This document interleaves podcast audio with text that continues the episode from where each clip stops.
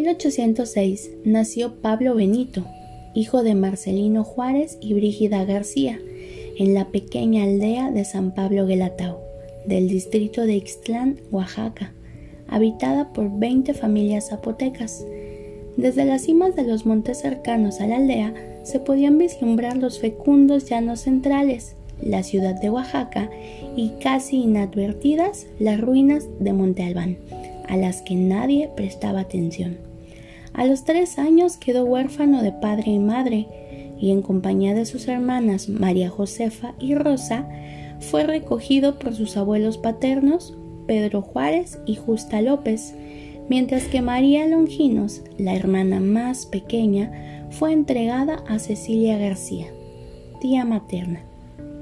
Muertos sus abuelos, Benito pasó al cuidado de su tío Bernardino Juárez. A los cinco años, como todos los niños indígenas, Benito ayudaba en el cultivo de una pequeña parcela y acompañado de su flauta de carrizo, también era pastor de unas cuantas ovejas. Su tío, a quien quería mucho, sabía algunas palabras de español y le daba clases los sábados.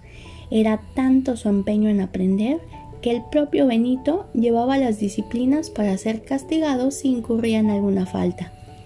En Guelatao no había escuela ni iglesia, y los muchachos iban a la ciudad de Oaxaca como criados, a veces sin sueldo, a cambio de que pudieran estudiar. Esa era la costumbre adoptada por los pobres de todo el distrito de Ixtlán para lograr que sus hijos se educaran. A pesar de la miseria en que vivía Benito, no faltaba alguna felicidad. El domingo, los niños del pueblo emprendían cacerías de conejos o pájaros y con suerte cazaban un venado. O bien se embarcaban en un bote de remos para pasear en la pequeña laguna cercana a Guelatao. Una tarde los sorprendió un ventarrón. Los niños abandonaron el bote y nadando llegaron a la orilla.